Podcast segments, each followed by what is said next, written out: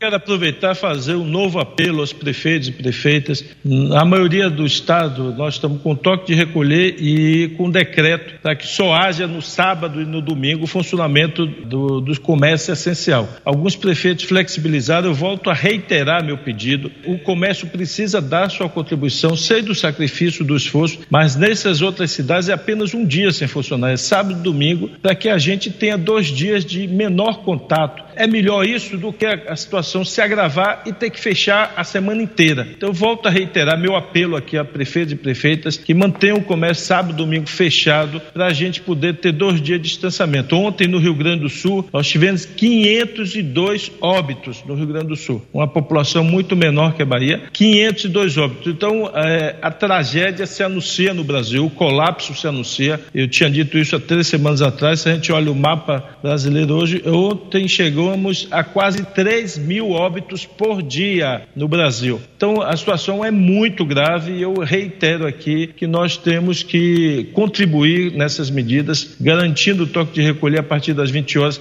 garantindo sábado e domingo na maioria das cidades do estado sem funcionar, só o serviço essencial funcionando. E aqui na região metropolitana nós vamos avaliar. Não é só a taxa de ocupação que a gente está levando em conta, nós estamos levando em conta também a taxa de crescimento da doença. Por enquanto nós estamos conseguindo conseguindo conter o crescimento é, chegamos ao patamar de 20 mil, estamos oscilando agora um pouco menos, em torno de 19 mil, mas isso é pouco significativo para demonstrar uma queda da doença. E baixamos um pouco também a taxa de contágio, a taxa de positividade nos exames caiu um pouco. Isso são dois sinais positivos, mas ainda não dá para comemorar, porque nós precisamos de uma queda expressiva para isso se refletir no, na demanda de leitos. Hoje eu vi os relatórios aqui pela manhã, recebido do, do secretário estadual de saúde e recebi do secretário municipal aqui de Salvador, a demanda continua muito forte por leito de UTI, por mais que nós estejamos abrindo leitos praticamente todos os dias, a pressão continua muito grande.